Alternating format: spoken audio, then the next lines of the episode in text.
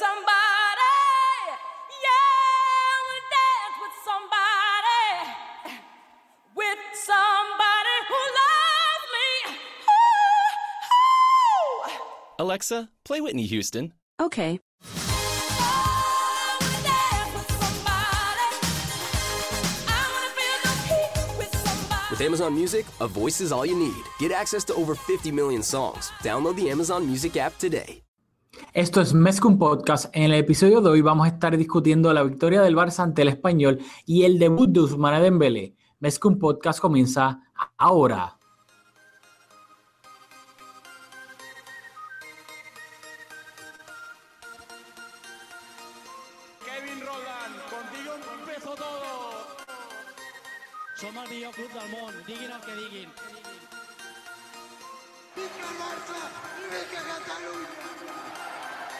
Apreteu-vos els cinc cinturons, que ens ho passarem bé. Yo soy Rafael Lamoy junto a Julio Borras y esto es Mezcum Podcast, espacio dedicado totalmente a discutir la actualidad del Fútbol Club Barcelona. Julio, cuéntame cómo estás.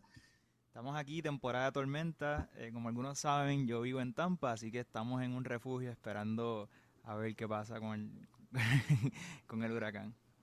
Esperemos que Julio no, no se lo lleve el huracán Irma y obviamente pues que, que cause el menos daño posible allá en, en la Florida y que José pues tampoco lo con coger para allá. Este, Sí, pero si- habla, Si me, si me notan distraído hoy es que naturalmente no, estoy básicamente en un refugio. Por suerte tengo familia que me acogieron en su hogar, que es bastante más seguro que el mío. Así que nada, estamos haciendo lo mejor posible. Ya saben ahí si iba, iba a ser un chiste, pero estaba demasiado fuerte y no. Este, hablando de huracanes, creo que el que mejor manera de ligarlo a, para promocionar hasta nuestro auspiciador, que es Conito Baila Bodeguita, este, localizado en la avenida San Patricio, el mejor lugar en Guaynabo para ver fútbol, con seis pantallas disponibles y las cervezas más frías del área metro. Y recuerden, si están en Puerto Rico y todavía no tienen luz, Conitos tiene planta eléctrica. Luisito ahí, yo no sé si Luisito la compró, se la está robando al vecino de al lado, pero tiene planta eléctrica. Así que todavía van, va- que digas, van a poder ir allá, tienen luz, tienen comida, tienen cerveza fría, así que recuerden, si no tienen dónde ver al Barça, ahora mismo no tienen luz en su apartamento, en su casa ahí en Guaynabo, en San Juan cerquita, vayan a Conito Baila Bodeguita en la avenida San Patricio, en Guaynabo, Puerto Rico. Así que ya terminamos con eso. ¿Qué tú crees, Julio? ¿Vamos, ¿Discutimos el juego? Discutimos el juego. Primero, súper contento. eh, la, la fecha FIFA se hizo eterna. Estaba muriéndome ya por ver al Barça jugar. Eh, fue un partidazo. Vamos a empezar con la alineación, los goles, Bueno, el Barça recibió al español el derby catalán. Eh, el partido se acabó 5-0, manita del Barça al español con hat-trick de Messi, gol de Piqué y gol de Luis Suárez. Y vamos con la alineación, que luego esto va a ser un poquito tema de discusión porque para mí la alineación es media rara en cuanto a cómo se posicionaron el campo. Salió Marc André Ter Stegen en la portería, defensa de cuatro, Jordi Alba de lateral izquierdo, Samuel Untiti y Gerard Piqué de centrales y Nelson Semedo de lateral derecho. Luego tres en el medio campo, Sergio Busquets, Andrés Iniesta e Iván Rakitic. Y arriba fueron Luis Suárez, Messi y Gerard Deulofeo. En el banquillo estaban Ousmane Dembele, que no empezó de titular, Paulinho, André Gómez, Jasper Silicen, Javier Macherano, Paco Alcácer y Lucas Dín. Sergi Roberto se cayó a última hora de la convocatoria por este, unas molestias musculares. Julio, algo, yo tengo ya, yo sé exactamente lo que quiero decirle a la alineación, pero ¿quieres tú empezar con la alineación? ¿Qué te pareció? ¿Fue un Arranca, 4-3-3, un 4-4-2? Arra- Arranca, arranca tú y lo, y lo comentamos, porque siento que tienes más. Dale. bueno, pues en teoría, o sea, algunos lugares están diciendo que fue un 4-4-2, otros un 4-3-3. Para mí fue un 4-3-3, pero fue raro. Y me explico lo siguiente, porque en el medio campo yo vi los tres mediocampistas, o sea, Busquets de medio centro, Iniesta de interior izquierdo y este Rakitic de interior derecho. Pero lo curioso, lo raro, fueron los de arriba, que Deulofeo primero que todo jugó como extremo derecho, pues por la banda derecha. Messi jugó como de falso 9, o sea, es por el medio, y Suárez jugó a la izquierda de Messi, pero Suárez no estaba de extremo izquierdo. Sino que estaba, sí, estaba a la izquierda de Messi, pero también estaba entre, pues, en el, en el centro del campo, allá en la parte delantera, que básicamente el Barça jugó sin un extremo izquierdo. El único que llegaba por esa banda era Jordi Alba. Así que los tres de arriba era un poco raro porque el Barça jugó sin extremo izquierdo. Bueno, yo vi algo bien similar y tienes razón. Por la banda izquierda, el único que llegaba, era Jordi Alba porque Iniesta estuvo bastante apagado en este partido. Y a mí no me gusta el falso 9. Yo diría que Messi jugó con libertad y Suárez jugó de 9. Sin embargo, estaba un poco más pegado a la banda izquierda de su posición habitual, que usualmente es de, de 9 en el centro del campo. Pero vi el resto, vi exactamente lo mismo que tuviste. Tres mediocampistas, Messi con libertad y Suárez al frente un poco tirado a la izquierda. Sí, e inclusive cuando este, Dembélé entró en la segunda mitad, básicamente se mantuvo la misma formación. Dembélé entró por, por Deulofeu y lo que hizo fue ocupar el lugar de Deulofeu y se mantuvo allá arriba esos tres delanteros, pero eh, sin nadie seguía ocupando el, el- la banda izquierda, o sea, no había extremo izquierdo como quiera. Que me resultó curioso esa pues, variante táctica de, de Valverde, que creo que it's safe to say que desde que llegó nos ha sorprendido. Eso es lo que a, a ti te encanta eso, así que hay que recalcar lo que el entrenador se ponga a inventar con variantes, sabes, cambiar jugadores de aquí a allá, jugar sin un extremo izquierdo, cambiar de formación y Valverde desde que llegó todos los partidos creo que hemos tenido variantes tácticas. Sí, estoy de acuerdo. O sea, es, es importante para un equipo como el Barça, con, con tanto talento, tener un entrenador que se atreva a usar las piezas como él entienda. Yo creo que a veces llegan entrenadores al Barça y respetan tanto el modelo que quieren ajustarse ellos a cómo nosotros jugamos. Y entonces me parece positivo que, que venga alguien con otra idea y, y entre las dos ideas haga, haga otra cosa. eh, Y eso es lo que estamos viendo en el campo, un equipo bastante diferente al que hemos visto en los últimos años. Quiero también resaltar, eh, uniendo un poco los cabos, estaba hablando de Valverde, hablamos, discutimos la alineación que se quedó de, eh, Dembélé en el, en el banquillo de, de- de inicio y lo, nos escribimos antes del juego porque obviamente todo el mundo quería ver a Dembélé empezar el partido jugando, pero yo creo que fue acertado Valverde, Valverde en dejarlo en el banco porque lo protegió y a lo mejor si hubiese jugado 90 minutos y en los 90 minutos lo único que he hecho fue una asistencia, ya íbamos a tener las portadas de con cin- 105 millones votados y toda esa cuestión. Sin embargo, lo trae del banco en un juego, en partido en casa, el partido ya decidido, casi estaba muerto, entra, hace una asistencia y ahora todas las portadas son positivas. Y así que en ese sentido, muy bien Valverde protegiendo a su nuevo fichaje. Sí, o sea, yo tengo que ser honesto, yo te lo dije a ti por, por WhatsApp antes cuando nos enteramos de la alineación. Yo no quería esto de que, ay, que si hay que guardar al, al nuevo fichaje para protegerlo mentalmente, que pues no tirarlo a los lobos. Yo quería ver a Dembélé desde el principio y me molestó que Valverde no lo, no lo, pues, no, no lo pusiera de titular. Pero al fin y al cabo le salió la jugada, así que hay que, hay que dárselo. O sea, el Barça resolvió el partido. Ajá. Sí, no, o sea, le salió perfecto porque ahora en el próximo partido, que con toda probabilidad va a empezar, pues ya va a tener la confianza, tiene una asistencia, se quitó ese mono encima. Así que yo creo que le salió muy bien. Y más o menos por esa línea, me encantó también que cuando me estoy precipitando un poco antes de, de discutir los goles y todo eso, pero en la línea de Valverde, cuando entra Paulinho al campo, eh, pone a Paulinho eh, de interior por derecha.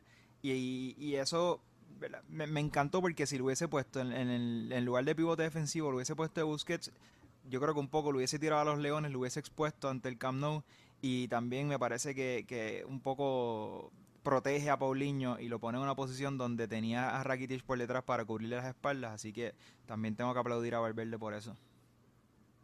Sí, sí, totalmente de acuerdo. Yo, esa es otra que cuando Paulinho entró de, de sustituto, Rakitic bajó a, a suplir a básicamente a hacer el rol de Busquets y Paulinho pues se puso en ese rol de interior derecho haciendo de Rakitic y no lo tiraron los porque Paulinho donde juega ahí en la con la selección de Brasil ahí es donde juega, el mediocentro de Brasil es Casemiro.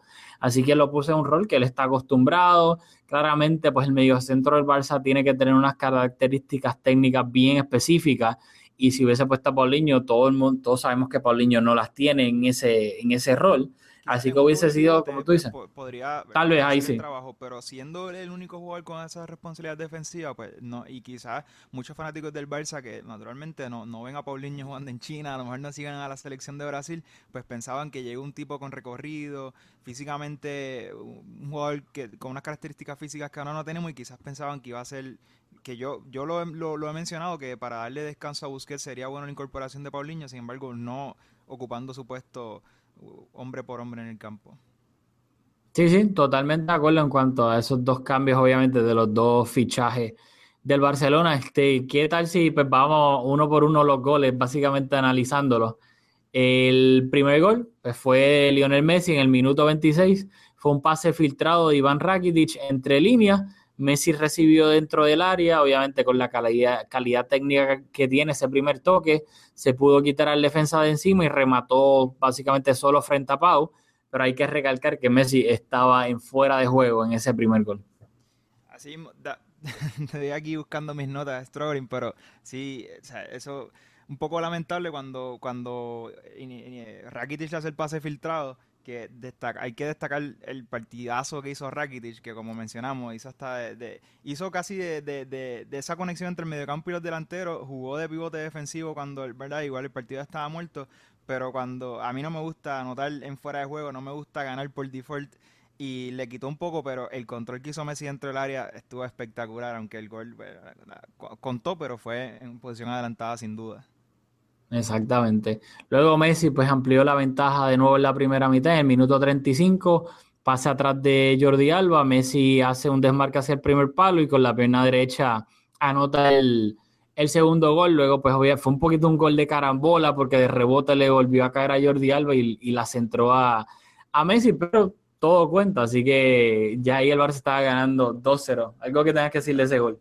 Bueno, eh, fue, fue quizás un contragolpe, pero eh, sigue con el otro porque en, en acciones que fueron por esa banda izquierda, donde Jordi Alba tuvo protagonismo, Iniesta no salió ni en, ni en la repetición. Y eso es algo que quiero enfatizar en eso. Bueno, pues ya antes de- hay que recalcar que antes de acabarse la, la primera mitad, el español tuvo un chance de recortar la distancia. Remate de Pablo Piatti que dio en el palo. Y pues para fortuna de los culés se fue fuera y el Barça mantuvo la ventaja 2-0 yendo a, al entretiempo. Pero luego en la segunda mitad, en el minuto 67, de nuevo, Jordi Alba Messi. Nadie, eh, Jordi Alba, un pase atrás dentro del área. No sé por qué el español dejó completamente solo a Messi. Messi remató cruzado y ahí anotó su hat-trick y ya el Barcelona tenía la ventaja de 3-0 en el marcador. Yo creo que un poco le- ese gol eh, Suárez tiene mucho mérito porque cuando eh, hace una pared con Messi y Suárez es el que se la pasa a Jordi Alba y Jordi Alba asiste a Messi, era un balón casi dividido que Messi comprometió a, Luis Suárez dentro del área y Luis Suárez con la garra que lo caracteriza, la peleó, la peleó, la peleó, la consigue, le pone la espalda al jugador a la defensa, se la, se la da a Jordi Alba y entonces viene el gol. Que, ¿verdad? Un poco cosas que no se ven. Luis Suárez para mí no estuvo muy fino en el partido. eh, estuvo bastante errático, pero esas cositas que no cuenta como gol, no cuenta como asistencia, pero su garra fue importantísimo para que Messi anotara ese gol. Sí, sí, algo podemos contar con Luis Suárez que puede estar acertado portería, desacertado, como quieras, pero algo que siempre va a dar al equipo, no matter what, es la garra. O sea, es un jugador que no sabe jugar de otra manera y no tuvo su mejor partido. O sea, está volviendo de, de una lesión. Hay que recordar que volvió de la lesión para jugar dos partidos con Uruguay en las eliminatorias de Sudamérica, que claramente son las más difíciles del mundo. No está ni cerca de estar al 100% volvió de viajar de Sudamérica, tiene, sabes, tiene jet lag, olvídate, absolutamente todo. Así que te- obviamente creo que es bastante normal teniendo en cuenta todo eso, pero como bien dijiste, si hay algo que Suárez va a dar al equipo, no importa qué, es la garra que tiene. Y este, luego, pues el cuarto gol lo marcó Piqué, corner lo ejecuta Iván Rakitic y Piqué de cabeza marca el 4-0. Piqué lo celebró un poquito más de lo que hubiese celebrado un cuarto gol en casa, pero naturalmente es el derby, así que lo celebró. Igual no, no se, no se, no se, no se tiró a, a las gradas, pero lo celebró bastante eufórico para, dado, dado que el partido ya está bastante muerto. Sí, sí, son- se, se notaba que tenía ganas de, celebrarlo un poco. Este, y pues, Luego llegó ya la manita, el quinto gol. Eh, básicamente fue un gol, diría yo, al, a los Mourinho, al, al Madrid de Mourinho. Saca a Ter Stegen a pase largo. André Gómez controla bien de- en el medio campo, se gira, le mete un excelente pase filtrado a Ousmane Dembélé. No fue, Sí. no fue...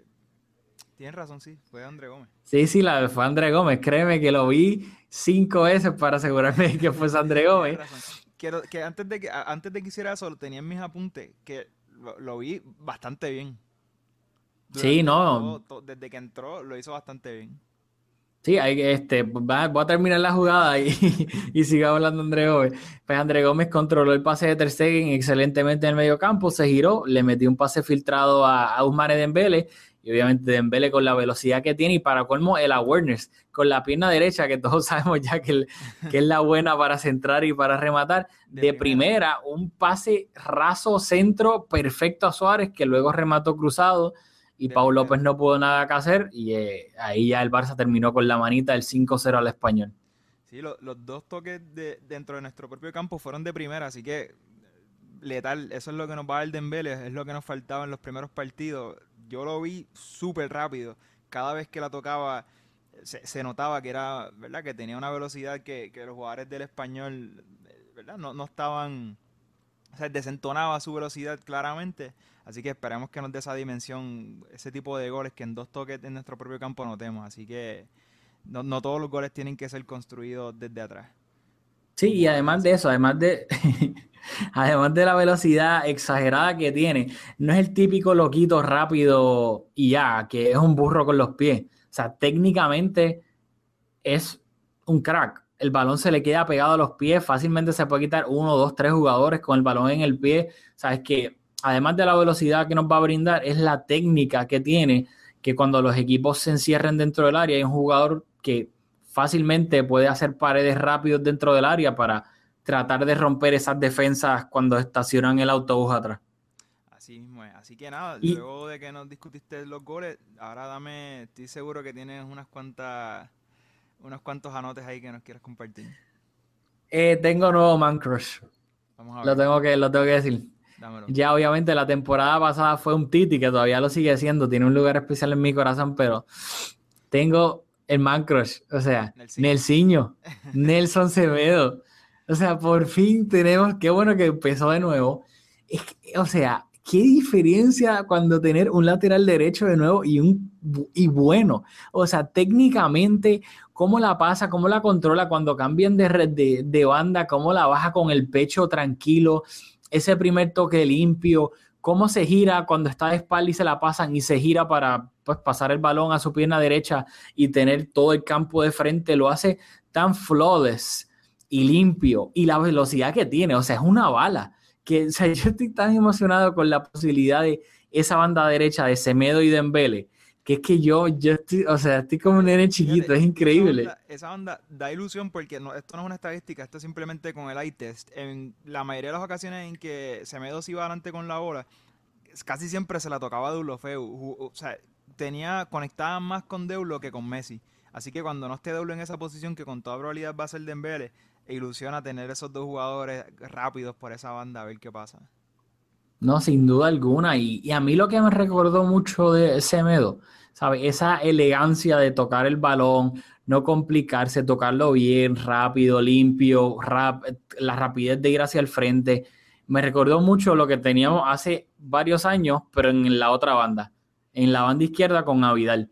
O sea, me recordó ese, ese lateral izquierdo que es capaz de quitarse cuando el extremo izquierdo lo vaya a presionar, él tiene la capacidad técnica e inteligencia de quitárselo de encima y entonces eso abre todo el campo hacia adelante, no se complica, toca bien, o sea, yo estoy enamorado Yo de Semedo, no te voy a mentir. No, no- no se complica. Y yo creo que eso es lo que a mí me llamó la, la atención en este partido, fue su madurez, porque eh, ¿verdad? contra un rival que, que nos, que propuso, el español tuvo oportunidades de anotar.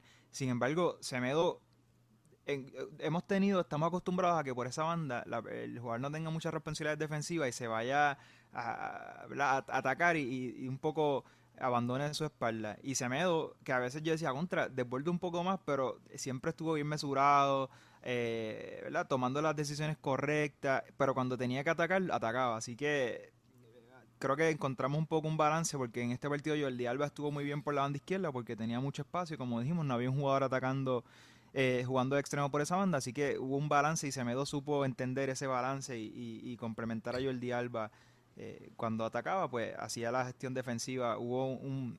No, no, no recuerdo el minuto, pero hubo un, una jugada del español que la, la despejó de cabeza por, por ahí por la banda izquierda, creo que es bien cerca del área pequeña. Y dije, contra, hubiese estado eh, Dani Alves en esa banda, era un gol de cabeza del español, porque esos goles que llegaban de segundas líneas por, por la banda de, Dani Alves casi siempre terminaban en gol. Sí, y, me, y sabes lo más que es algo tonto entre comillas, pero que me alegró, que ese centro llegó al segundo palo peligroso y, y, y Semedo lo despejó, si mal no recuerdo, para un córner en el último momento. Y Piqué, la cara de Piqué fue como que, bien, el niño. Y le, y le chocó la mano y todo, y Piqué dijo como que, coño, qué bueno. Este... Es que en el Barça eso era un weak spot. Esos cruces al segundo palo hacia la banda de, Piqué, que suele ser el lateral por ese lado, y el Vidal o Sergi Roberto, Dani Alves un poco antes, siempre eh, eran centros peligrosos, así que Semedo estuvo muy bien en esa jugada.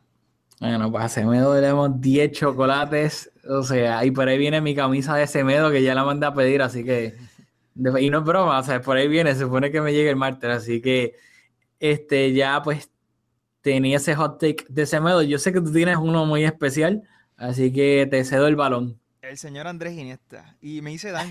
Yo, yo, yo, a mí no me gusta leer la prensa antes de grabar para no contaminarme, pero tuve que hacerlo porque quería reforzar mi, mi punto de que es el darling de los medios. Le dieron una valoración, creo que fue, le dieron 7 de 10, que fue la misma que le dieron a Rakitic, le dieron 8, 7, pero creo que Jordi Alba, que hizo asistencia, le dieron 7. Y es que me molesta, me molesta que es un jugador que, por ejemplo, en el partido de ayer, eh, en la primera mitad, te busco la estadística, en la primera mitad acertó el 77% de los pases. O sea, comparando con el 88% de Busquets, el 90% de Rakitic, 88% de Messi. O sea, desentonaba, hacía errores, no corría. Los goles que pasaron por la banda izquierda, que es la más cercana que él está, él no estaba ni en la foto. O sea, y entonces, ¿verdad? Ti- ti- tiene que haber una consecuencia, tiene que haber una crítica, tiene que, ¿verdad? Tiene, tiene que pasar a ser suplente eventualmente a algún punto de la temporada. Eh, estaba leyendo en esa reseña, eh, sacaron Iniesta para pensando en el juego de Champions, ¿no? Yo espero que, que ese no sea el caso, porque es que no, no, no podemos contar con, o sea, él no, no tiene el nivel para que, que necesita el equipo ahora mismo, o sea, Rakitic, Rakitic hizo todo en el partido de ayer y se nota claramente la diferencia entre los dos interiores, entre el nivel que está uno y el nivel que está el otro. Es, es- o sea, me vuela la cabeza que no es no forma parte de la discusión del Barça y, y- y me, me molesta, me molesta. Pregunta te ya que claramente pues este entre la edad, las lesiones, el nivel, etcétera. ¿Tú te atreverías a decir o a apostar porque el mediocampo del futuro, obviamente esta temporada, la próxima pues tal vez vendrá un fichaje en esa área? Bueno, se supone que hubiese llegado, ese fichaje era Coutinho, pero pues lamentablemente no llegó. ¿Te atreverías a decir que un mediocampo de Busquets de medio centro Paulinho de interior derecho haciendo de Rakitic y entonces mover a Rakitic a ese rol de interior izquierdo más avanzado, como estaba pues un poquito más acercándolo a lo que era, era Rakitic del Sevilla y dejar a Iniesta en el banco para que sea entre comillas un revulsivo.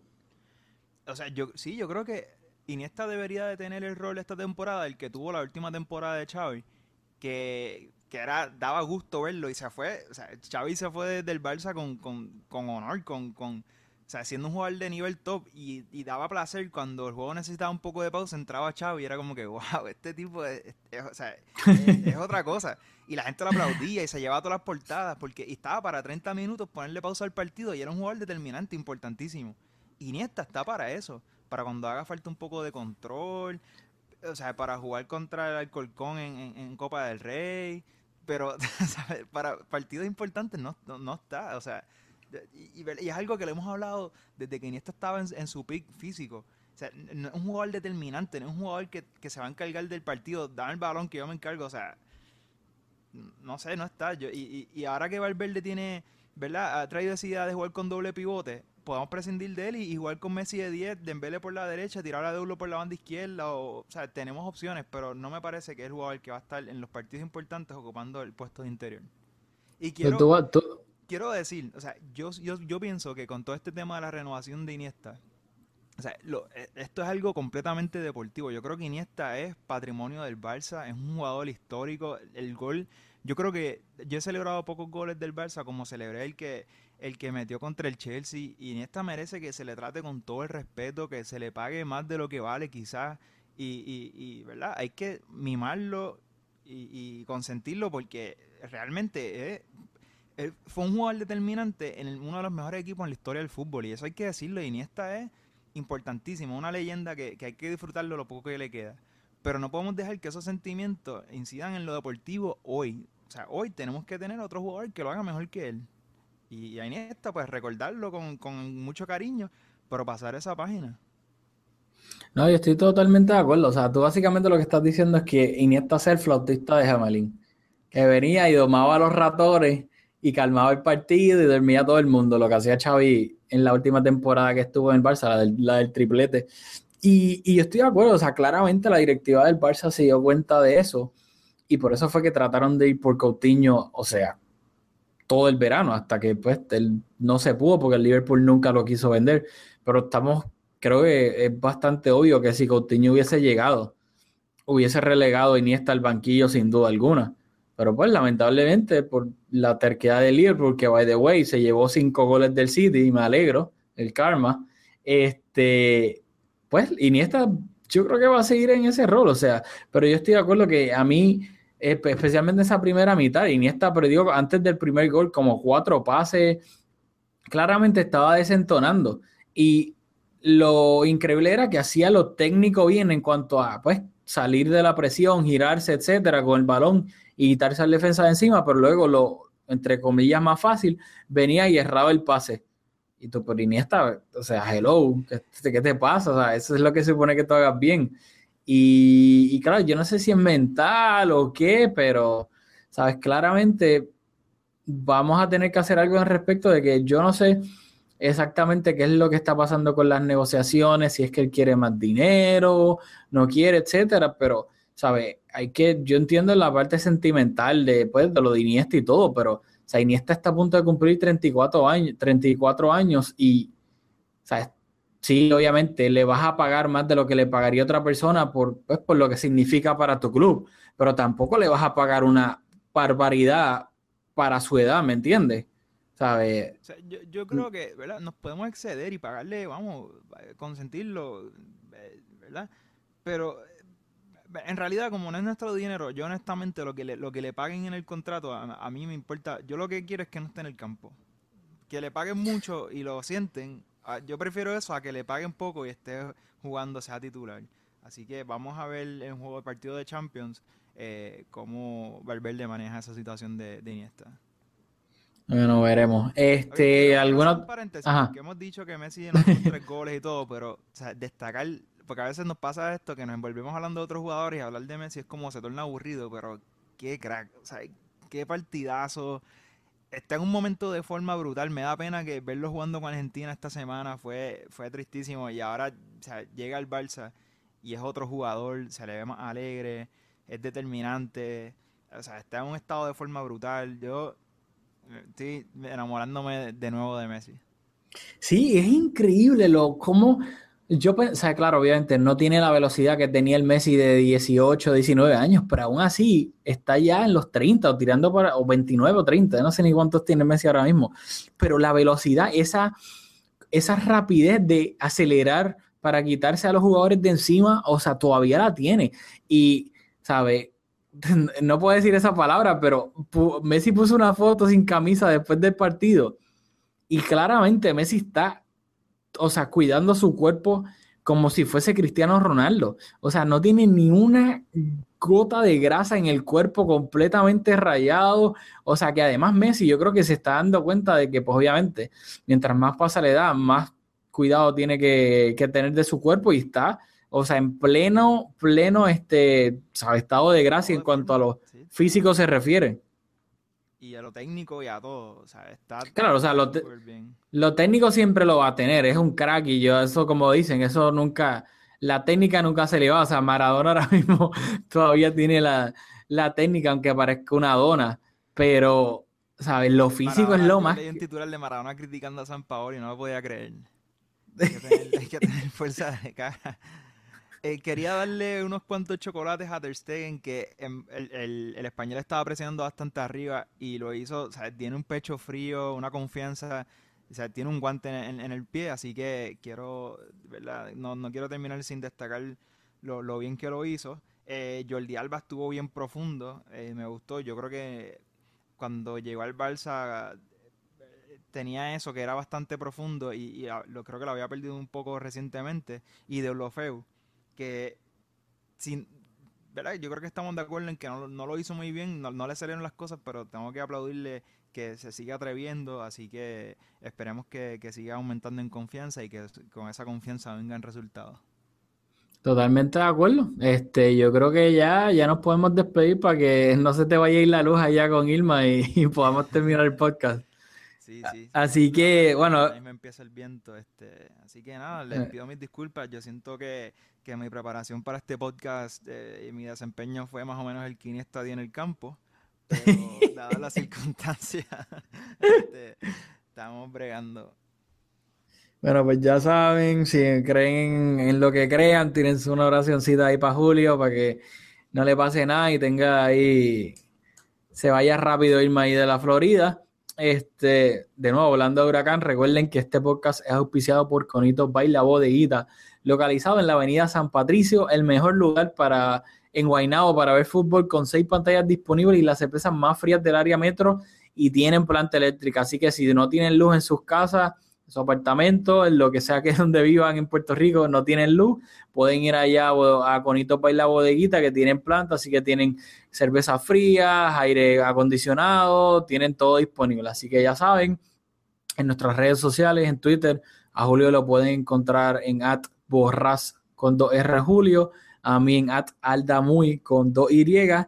Este, por favor, de nuevo, denle subscribe al podcast Mezcum Podcast en iTunes, déjennos un review, por favor, porque eso nos ayuda a que le podamos, el podcast le salga a más gente, así que más gente nos puede escuchar.